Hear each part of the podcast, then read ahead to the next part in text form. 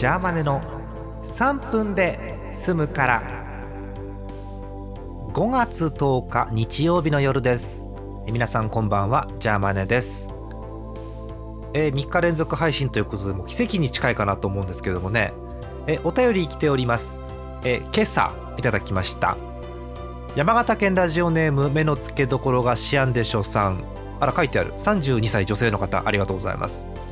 えー短いお便りなんですけど1個足りねえないいのかな？そのまま読もう。ねるねるね。ねるねるねが料理という学びを得ました。ありがとうございます。えっと昨日の配信ですね。ねるねるねるねは料理ではありません。お詫びして訂正します。もう全然お詫びする態度じゃないですけどお詫びして訂正いたします。はっはっ。えーとですね。えーということで料理企画も1日で終了ということですから今日はですね何しようかと思ったんですがあのあれあんじゃん。昔話「桃太郎」まあオリジナルの桃太郎となんか子供向けの話の桃太郎が微妙に違うとかいろんな話もあるんですけどそもそももう桃太郎の話が令和にそぐわない。令和ですよ令和。令和？令和？どっちでもいい。もう桃太郎ですよ。まず桃をみんな今年食った？ここ1年で。あ食った？じゃあいいんだけど。私は桃食ってないんですよ。うん。何？えー、まず桃から変えよう。なんだ？えー、タピオカ。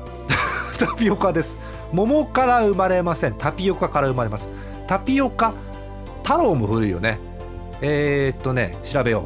あった。明治安田生命。名前ランキング2019去年のデータだ。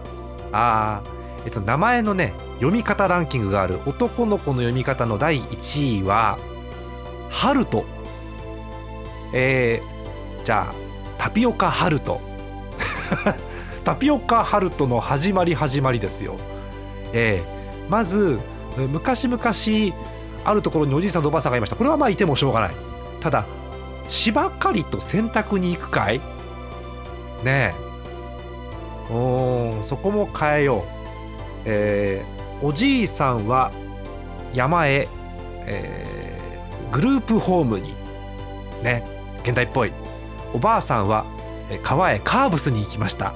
うん続きはまた明日考えます。桃太郎続編お楽しみに。ご期待ください。